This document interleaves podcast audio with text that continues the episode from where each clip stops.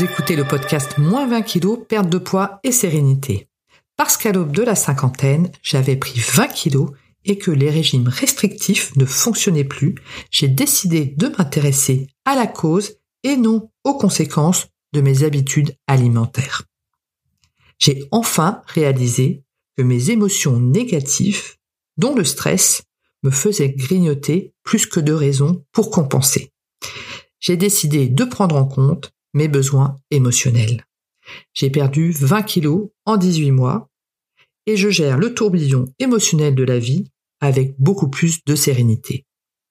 Ce podcast est le fruit de mes recherches, de mon expérience personnelle, mais également des accompagnements auprès d'autres personnes.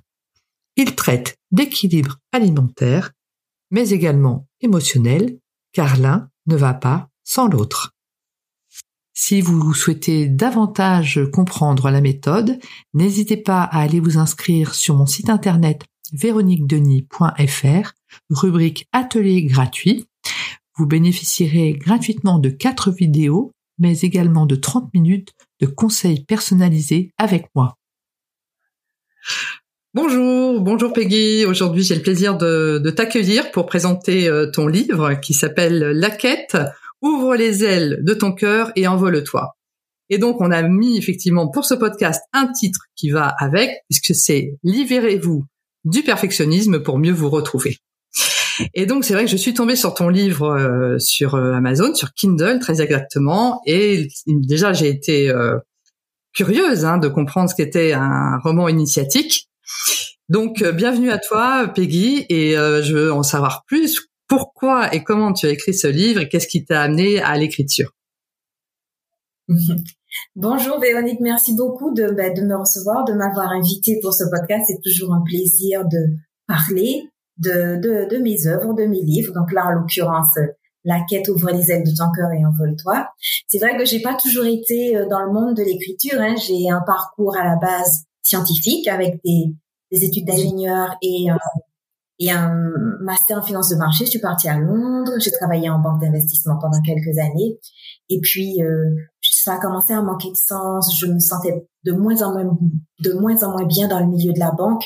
J'avais envie de faire quelque chose qui ait du sens pour moi, quelque chose dans lequel je, me reconnaisse. Et donc, j'ai cherché, j'ai tâtonné. Et puis, euh, je suis tombée sur un cours enfin peut-être c'est pas un cours, c'est plutôt un séminaire d'un week-end. Je sais plus c'était une journée ou un week-end qui initiait à l'intuition. Et donc, et ça a bouleversé mon monde. Et, quand je suis rentrée par cette petite porte, en fait, cette énorme porte d'ailleurs, qui a, qui a ouvert tant de choses pour moi, qui est l'intuition, eh bien, je, j'ai changé de, de carrière. Et puis, euh, j'ai fait du, du, je suis devenue coach en développement personnel. L'écriture est venue grâce à mon intuition, puisque je, je posais souvent cette question, quelle est ma mission de vie? Quelle est l'étape suivante pour moi pour euh, créer ma mission de vie et j'ai commencé à voir des images de livres qui arrivaient. Donc au début, j'y ai pas du tout cru parce que étant euh, n'ayant pas du tout un background littéraire, je me suis dit euh, moi écrire des livres, euh, j'ai rien écrit depuis des années, le français ça remonte à la première en gros quoi, à la première au lycée et en plus j'étais mauvaise donc ça laissait pas beaucoup de j'avais pas j'avais pas l'impression de pouvoir écrire. Et puis donc j'ai été beaucoup en résistance au début et puis à force, c'est revenu, c'est revenu, c'est revenu dans les, avec ces messages intuitifs. Et je me suis ouverte à ça et je me suis dit, bon, ben ok, euh, mon intuition veut que j'écrive un livre, il y a peut-être quelque chose pour moi à explorer.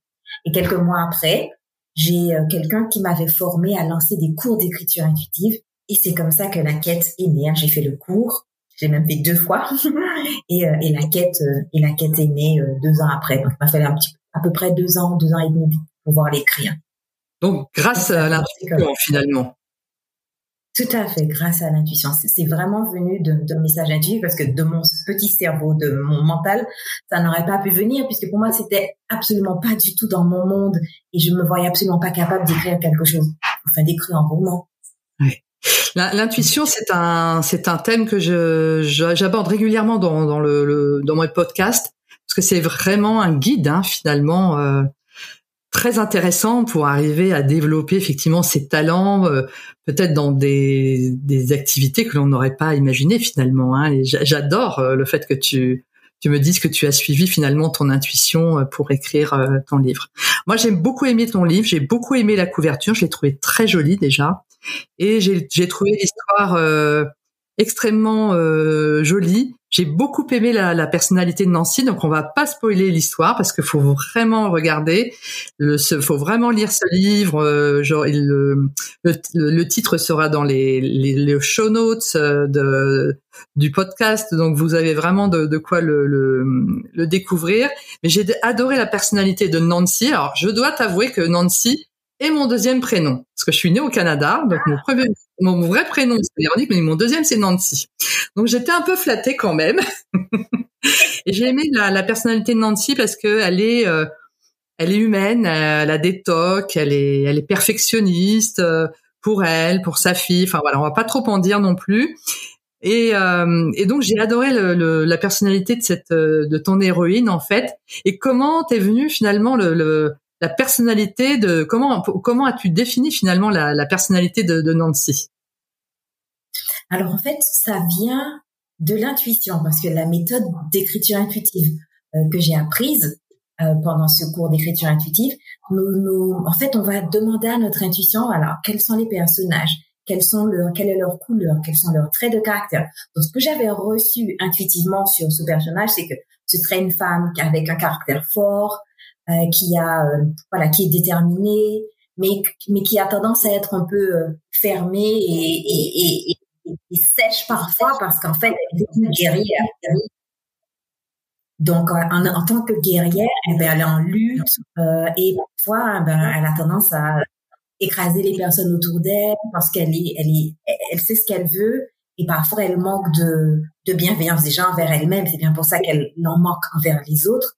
Et puis en fait, donc ça va être un chemin d'apprentissage pour elle, pour apprendre à s'aimer, apprendre à avoir un petit peu plus de bienveillance et sortir de ce, notamment ce fameux perfectionnisme euh, et puis euh, ah, et, ce contrôle, ce contrôle excessif qu'elle a, quoi, ce besoin de contrôle euh, excessif qu'elle a. Donc j'avais eu ces éléments et en fait c'est venu en écrivant parce que euh, c'est la méthode entre guillemets jardin, jardinier. Quand on écrit, il y a la méthode euh, jardinier ou architecte. Donc les architectes, c'est eux qui planifient tout, ils ont leur chapitre, ils ont toute leur histoire qui est planifiée avant d'écrire. Et moi, c'est pas du tout le cas. Euh, j'ai une structure, mais qui est plus comme qui est légère. C'est-à-dire j'ai les, j'ai le but du livre, j'ai les personnages, je sais en gros quelle va être euh, l'évolution du personnage, mais je n'ai pas tous les détails. Je ne savais même pas que, par exemple, ça se passerait euh, à, à, la Barbade. C'est venu en écrivant. Donc, donc, on se connecte à notre intuition et, et, ça vient en écrivant. Donc, c'est une forme d'écriture avec euh, du lâcher prise, parce qu'en fait, on ne sait pas où on va, et donc on écrit ce que l'on reçoit. Et puis, petit à petit, ça, ça prend forme. Donc, faut vraiment être dans une forme de lâcher prise, d'acceptation, parce que à un moment, combien de fois j'étais en lutte avec le mon mental été en lutte en disant mais je sais pas où je vais, euh, c'est n'importe quoi, qu'est-ce que c'est que ce truc euh, Voilà, quand ça sort de, quand l'écriture vous emmène dans une direction à laquelle vous n'aviez pas prévu, c'est facile de se dire oh là là, mais qu'est-ce que c'est que ce truc? Ça part n'importe, ça, ça part, ça, ça part n'importe où quoi. Et, et, voilà, donc c'est venu en écrivant. Beaucoup de choses viennent en écrivant. Et, et pour moi, il y a une, une beauté dans ça. Euh, chacun doit trouver bien sûr sa, sa méthode d'écriture, la méthode qui lui convient, mais le fait que moi je, en fait, que mon intuition m'ait guidée vers cette, euh, vers les cours d'écriture intuitive, ça m'a vraiment beaucoup enrichi, hein, parce qu'en fait, il a fallu que j'apprenne à, à moi-même lâcher, à être dans une forme de confiance, et puis d'être dans, dans cet inconnu dont on parle. Ben, on y est toi d'or, parce que parfois, un, un, trois lignes ou quatre lignes plus loin, je ne sais pas ce que je vais écrire. Donc, euh, j'ai aucune idée de comment ça va finir.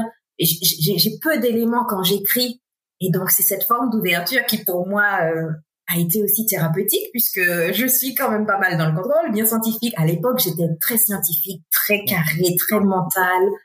Donc, euh, très dans le contrôle comme le personnage donc, ça a été pour moi euh, un accouchement de moi-même, ce livre, quelque part. Donc, oui, il euh, y avait, alors il y a des thèmes qui sont très intéressants dans, dans ton livre, donc on va pas tout dévoiler bien évidemment. Il y a un thème par rapport à la relation euh, parent-enfant, hein, puisque Nancy est maman d'une petite euh, jeune fille. on a également un thème très intéressant aussi que, que j'ai adoré, qui sont les histoires que nous nous racontons par rapport à notre passé. Et c'est vraiment un thème qui est très intéressant. Bah déjà, euh, en général, et le fait de de le lire dans une histoire, hein, parce que le fait de lire dans un roman, je trouve que ça libère comme cela euh, notre propre histoire finalement. On se on, se culpabilise moins, on se dit ah bah oui elle elle a Nancy donc elle a elle se raconte quand même des histoires par rapport à son passé et, euh, ça nous aide nous-mêmes à cheminer en fait cette euh, ce format là. Oui, et c'est une des forces des histoires. Euh, j'aime beaucoup cette phrase changer le monde, une histoire à la fois, un cœur à la fois. Je l'ai mis sur LinkedIn. Et, et pour moi, c'est ça. Les histoires font le monde, les histoires font nos vies. Il y a les histoires qu'on se raconte qui sont complètement fausses sur qui l'on est, euh, ce qu'on est capable de faire, etc. Donc c'est une histoire complètement fausse qu'on se raconte et à force de se l'être racontée, on l'a intégrée et on pense que c'est devenu notre vérité. En fait, alors qu'en fait non, c'est juste une histoire. Et, et donc en, en, en, allant chercher euh, quelle est l'histoire, enfin on explique quelle est l'histoire de Nancy et comment elle, quelque part elle s'est construite, ça invite aussi euh, le, la lectrice, le lecteur à s'interroger sur sa propre histoire. Qu'est-ce que je me raconte euh, comme euh, comme choses qui sont complètement fausses et qui peut-être mériteraient justement peut-être que j'aurais besoin de, de me raconter une meilleure histoire. Et donc c'est ça la magie des histoires. Il y a celles qu'on se raconte, et essayer de se raconter, se raconter des histoires qui sont beaucoup plus belles, qui vont euh, être dans l'empowerment, qui vont nous donner euh, certains pour reprendre un certain pouvoir sur notre vie, euh, un pouvoir de bonheur, un pouvoir d'amour. Si ça peut paraître contradictoire, mais voilà, notre capacité à aimer, notre capacité nous raconter des histoires dans lesquelles euh, on est, on est, on est heureux, on est bienveillant, on s'accepte, on s'aime et on a droit à l'erreur. Donc, euh, ça racontait de meilleures histoires. Ça m'a fait penser à une, euh, une hypnothérapeute, Marisa Peer, qui est, euh, c'est une anglaise, elle est américaine, et elle a écrit un livre qui s'appelle Raconte-toi, tell, you, tell yourself a better lie. Hein, donc, raconte-toi un meilleur, un meilleur mensonge. Hein, finalement, c'est un peu ça. Et c'est exactement ça en fait. C'est se raconter de plus belles histoires et de meilleures histoires finalement par rapport à notre passé, par rapport à notre histoire, par rapport à ce qui nous arrive aussi. Hein. Pas positiver à tout prix, mais effectivement euh, voir le bon côté des choses et ça permet effectivement d'avancer beaucoup plus euh, dans notre vie et d'ouvrir le champ des possibles. Tout à fait, puisque quand on a euh, des épreuves et dans la vie, il y en aura tout le temps. Hein. Je connais personne qui n'ait pas eu d'épreuves dans sa vie. Voilà, la vie est 55 ans. Exactement. L'histoire que l'on va se raconter sur euh, ben, sur l'expérience que l'on fait, sur les faits, ben ça va changer totalement notre, expérience des faits et comment on va se relever ou pas, comment on va avancer dans la vie ou pas après quoi. Et donc tout est une question de, de perception, de, de comment on voit les choses, de comment on se voit. On, peut, on se voit comme étant éternellement une victime, ou qu'on est dans l'impuissance de, de pouvoir être heureux, changer les choses, améliorer notre vie. Et on peut se raconter une histoire que ben, on a eu des moments difficiles, mais qu'on continue de grandir, d'avancer, et que voilà, on grandit en amour pour soi et que le chemin est ouvert et qu'on a un bel avenir devant soi. Donc tout est une question d'histoire en fait. Exactement. il y a un autre thème aussi. Il y a énormément de thèmes hein, qui sont super intéressants. Hein. C'est vrai que Nancy, elle, elle, voilà, elle a un cheminement qui est, qui est magnifique, hein, puisque c'est un roman initiatique. Mais il y a un thème qui m'a énormément beaucoup touché, qui est le, le travail autour du pardon. Et euh, un de mes podcasts, euh, j'ai fait un de mes podcasts il y a pas mal de temps sur le pardon. Ça a été un de mes podcasts les plus difficiles à écrire parce que le pardon euh, vis-à-vis de soi-même et vis-à-vis des autres, c'est un cheminement qui est difficile, qui est vraiment euh, très ardu. Et je ne voulais pas non plus euh, braquer en fait, hein, parce que c'est pas évident hein, le, pardon. Donc j'ai un peu tourné le truc, etc. Et il y a un très beau travail dans ton livre autour du pardon, et je voulais savoir si tu voulais évoquer ce sujet avec moi, s'il te plaît, Peggy. Oui, avec plaisir. C'est un sujet qui est tellement important puisque pour pour moi le, pardon c'est une espèce de libération émotionnelle. Euh, parfois les gens ont cette conception fausse du pardon que quand on pardonne quelque part on on dit que ce que fait la personne est acceptable ou bien si la personne, s'il nous est arrivé quelque chose, on a été attaqué, on a été agressé par exemple, les gens ont l'impression que si je pardonne, ça veut dire que bon ben c'est bon, je, je passe l'éponge sur tout ça ou je dis que c'est bien alors que pas du tout. C'est vraiment euh, un cheminement intérieur. Il faut le voir comme je me libère de toute la souffrance que j'ai eue, que j'ai encore par rapport à, à, quelque chose qui s'est passé, un événement où j'ai souffert, etc. Donc quelque part, quand je pardonne, je remets du bonheur dans ma vie, je m'allège. Ça veut, parce qu'on peut parfaitement pardonner et intenter une action en justice contre quelqu'un, par exemple, qui nous a agressés. Donc, ce sont deux choses séparées. Mais comment on va vivre, puisque vous voyez, euh, quand j'avais lu cette histoire qui m'avait beaucoup marqué d'une femme euh, qui, euh, à la suite d'une agression, avait décidé de euh, parce qu'elle avait été agressée par, un, je ne sais plus si c'est un homme d'origine étrangère ou je sais plus si c'était un maghrébin ou un noir.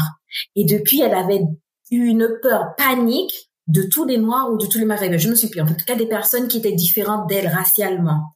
Et ce qui fait, en fait, elle a décidé de fuir, de déménager dans une ville pour ne plus rencontrer où il y aurait très très peu d'immigrés, pour ne plus être confrontée à ça. Et je me dis, quel dommage de vivre ainsi dans la peur, bloqué dans la peur, au point où on est obligé d'aller déménager et, s'enfermer quelque part dans une ville juste par. Donc ce n'est pas un choix qui vient du cœur. Je vais déménager dans une ville où je me sens bien. C'est que je viens en mode protection tout le temps. Et on ne se rend pas compte que, en fait, nous on le fait. Cette dame quelque part, nous on le fait quand on a eu, par exemple, une situation difficile, on a divorcé, on a eu euh, une rupture difficile. Eh bien, on ferme notre cœur et on passe en mode protection et on ne laisse plus personne rentrer voilà, on vit comme, comme cette femme, mais cloisonnée dans notre cœur et on n'arrive plus à s'ouvrir à l'amour et à partager. Parce que ce qu'on ne voit pas aussi, c'est que quand on ferme la porte à un homme, par exemple, ou euh, à, des relations, quelque part, on se prive aussi, on se punit de recevoir l'amour. On n'en donne pas, mais on se punit d'en recevoir aussi. Donc, à trop vouloir se protéger, on se protège de vivre. C'est-à-dire, c'est une des phrases du livre, hein, à vouloir se protéger euh, de ne souffrir, on s'empêche de vivre. Et donc on se punit. Et c'est ça le pardon. C'est faire en sorte que l'on puisse se libérer de cette souffrance pour qu'on vive avec légèreté. Qu'on vive avec légèreté, qu'on reprenne notre vie, une vie heureuse, euh, où on peut aimer, on peut s'épanouir, aller à l'aventure, écouter son cœur et avancer dans la vie et continuer à grandir. Et le pardon sert justement à ça, à nous redonner cette liberté d'être, cette liberté de pouvoir vivre la vie que l'on a envie de vivre tout simplement. Merci, c'est très beau. Merci, c'est très émouvant. C'est ça, oui, le pardon, c'est vraiment ça. C'est le, fait d'avancer hein, malgré euh, cela et d'arriver à ouvrir son cœur et euh, de c'est pardonner pas forcément tout à l'autre, mais effectivement s'alléger par rapport à ça, alléger hein, notre notre besace. Et le dernier thème aussi, mais il y a beaucoup de thèmes hein, qui sont abordés dans ton dans ton livre, c'est le rapport euh, des femmes à leur corps, parce que tu sais que le, le, podcast euh, c'est moins 20 kilos, perte de poids et sérénité, et que j'essaie dans le podcast de ne pas faire mettre en place du body shaming tu vois je suis sur le body positive trouver son poids de forme euh, par rapport à ses, nos habitudes alimentaires, par rapport à notre âge, etc. Aimer notre corps, le reconnaître en tant que tel comme une machine, mais entre guillemets, hein, extraordinaire. Et euh, est-ce que tu avais des, des, idées bien particulières par rapport euh, dans ton livre, par rapport au, le rapport des femmes par rapport à leur corps, ou tu Oui, on, on en parle un petit peu euh, dans, dans le livre. Euh, en fait, ce que j'essaierais, ce que je voulais dire, c'est que pour que les femmes se rendent compte que, parce que c'est pas de leur faute aussi, la société, on vit dans un monde où on nous éduque, où on nous balance tout le temps, d'une façon ou d'une autre, que ce soit à travers la pub, etc., que pour aimer notre corps, il faut qu'il soit d'une certaine façon. Donc, en fonction de la culture où on est ou du pays dans lequel ça va changer. Euh, les, les, les, normes seront différentes. Mais en gros, on nous dit toujours que pour aimer notre corps, il doit rentrer dans une certaine norme. Donc, il y a dans des, dans, ça dépend des pays. Ça va être peut-être un 38. En France, ça va être peut-être un 38-40. Il faut, voilà, il faut avoir les seins d'une certaine façon, les fesses d'une certaine façon. Pour, pour ses fesses, ses seins, il faut être, alors, il faut être grande, mais pas trop grande. En même temps, si vous faites 1m80, c'est peut-être trop grand pour une femme. Enfin, il y a toujours un truc. Soit on n'est pas assez grand, soit on est trop grand. Il faut rentrer dans une norme qui est très étriquée de beauté.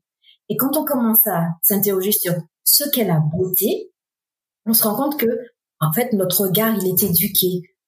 Rien n'est beau en soi ou tout est beau en soi. C'est nous qui, par notre perception, nos jugements, décident que quelque chose est beau. Vous voyez, c'est comme dire une rose, c'est plus beau qu'une qu'une rose, c'est plus beau qu'une voilà qu'une tulipe. Qu'une tulipe. Voilà. Il y a une rose. Il y a des gens qui aiment bien les il y a des gens qui aiment bien les roses. Exactement. Ce que la société nous dit qu'il faut être une rose. Et quand vous êtes une tulipe, ben beaucoup de femmes essayent de devenir des roses alors qu'elles sont des tulipes. Et, et, et j'avais envie de dire, changez votre regard, commencez à avoir un regard bienveillant sur vous-même, parce qu'en fait, on peut aimer son corps, même si, et c'est ça où je dis, on peut aimer son corps, même si on a du surpoids. Parce qu'on nous fait croire que l'amour est dépendant d'une certaine forme d'esthétique et c'est faux. On peut donner de l'amour à son corps. Ce n'est pas évident parce que c'est tout un déconditionnement, mais on peut commencer à envoyer de la gratitude et de l'amour pour son corps pour des choses simples. Ce ventre, par exemple, imaginons que j'ai un peu de ventre et que j'aime pas mon ventre. Il y a plein de femmes qui se disent j'aime pas mon ventre, j'aimerais un ventre plus plat, par exemple. Eh bien, on peut commencer, même si on trouve qu'on a un ventre un peu rebondi, on peut commencer à envoyer du de la gratitude et de l'amour à son ventre. On peut chercher des raisons pour lesquelles on aime son ventre. Mais j'aime mon ventre parce que c'est peut-être celui qui a porté mes enfants. J'aime mon ventre parce que il permet de digérer. J'ai une bonne digestion, il me permet de digérer. Mon corps me permet de faire toutes les toutes les euh, les actions magnifiques. Si je repense à tout ce que j'ai fait dans ma vie, toutes les choses extraordinaires. Si par exemple j'ai eu des belles relations, j'ai eu des enfants, je me suis mariée, j'ai voyagé, j'ai eu super, j'ai écrit, tout ce que j'expérimente de génial dans cette vie, c'est grâce à mon corps. Et c'est parce que j'ai ce ventre qui soit un petit peu plus rond ou moins rond. Ce ventre, il fait partie de ce tout, de ce corps qui me permet d'expérimenter la vie. Et je peux déjà avoir de la gratitude pour ce corps qui me permet d'expérimenter la vie et d'être sur cette terre. Et donc, on commence petit à petit comme ça à changer son regard. On va lui témoigner de la gratitude parce que rééduquer son regard pour se, pour voir ses formes, pour les trouver belles, ça prend du temps. Mais on peut déjà commencer par de l'amour et de la gratitude. On commence par de la gratitude et petit à petit, on va rééduquer notre cerveau. On commence par de la gratitude pour son corps.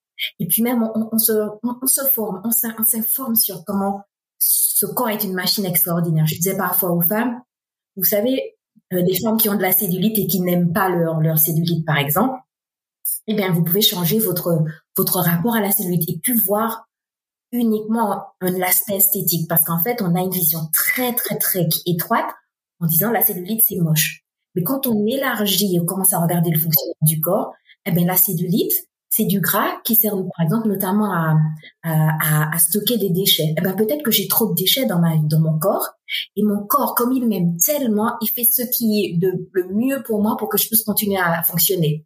Et les déchets en circulation sont mauvais pour moi. Donc, qu'est-ce qu'il va faire? Il va les stocker. Et bien, peut-être qu'au lieu de dire, ben, j'ai de l'acide, ben, peut-être qu'il faut que je, j'améliore comment, euh, cette toxicité qu'il y a dans mon corps, qui va venir de, de mon mental, aussi. Peut-être que je change aussi ma façon de voir. La toxicité qui va venir de peut-être que je fume, ou peut-être que je mange des choses qui sont pleines de produits additifs, etc. Donc améliorer la qualité de ce que je mange, des produits peut-être plus sains. Donc baisser la toxicité dans le corps. Et c'est une façon de me donner d'amour. Quand je verrai ma cellulite, je dirais, ok, mais c'est juste moi. Il donner de l'amour à son corps.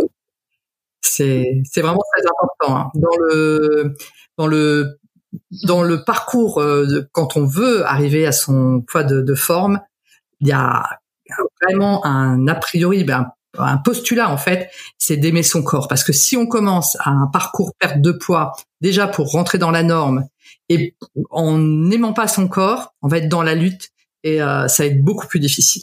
Il n'y a pas de corps parfait, il n'y a pas de normes, il n'y a pas de, de nombre de kilos parfait. C'est euh, quel est le, le, poids de forme qui nous convient finalement. Hein. C'est avec lequel on a une bonne balance en fait entre notre bien-être émotionnel et notre bien-être physique. Mais il faut effectivement commencer par euh, aimer son corps. Oui, et c'est pour ça que j'aime beaucoup ce, ce, documentaire que je recommande qui s'appelle Accepte ton corps. C'est un documentaire euh, euh, australien on le trouve gratuitement sur YouTube. Si vous, parce qu'à la passé, il y a des gens qui l'ont, qui l'ont uploadé sur YouTube. Ça s'appelle Accepte ton corps. Et c'est absolument magnifique. On prend une claque. Moi, je l'ai regardé, je sais pas combien de fois, j'ai même organisé des, des, euh, des séances de projection, débats et tout. Et les femmes se disent, ah ouais, quand même. Donc, elles voient, en fait, on voit, on sort voit le système de l'extérieur, on voit à quel point on est conditionné et comment on a ce pouvoir de pouvoir changer. On a le pouvoir de changer petit à petit comment on voit les choses. Et il est absolument magnifique. C'est un bijou pour que les femmes apprennent à s'aimer et à s'accepter. Accepte ton corps, allez le voir. Toutes les femmes devraient le voir, je pense. Quasiment toutes. Je pense qu'on en a toutes besoin d'une façon ou d'une autre. En tout cas, merci beaucoup, Peggy. Merci beaucoup d'avoir accepté de présenter ton livre. Donc, euh, je remettrai effectivement en, en, lien hein, dans le dans le, le, show notes.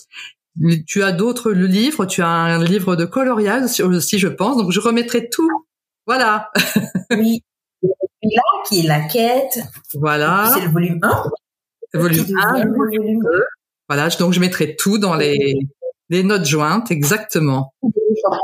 Oui, un journal de gratitude pour filles et je suis en train d'écrire le, de réaliser le deuxième pour garçons. Voilà. En tout cas, un grand merci euh, du temps que tu, tu m'as consacré pour euh, l'enregistrement de ce, ce, podcast. Et euh, que je prends bien soin de toi. Merci. Toi aussi, continue ce travail de lumière et d'amour que que tu fais. Que du bonheur et euh, à très très bientôt Peggy. Merci beaucoup en tout cas.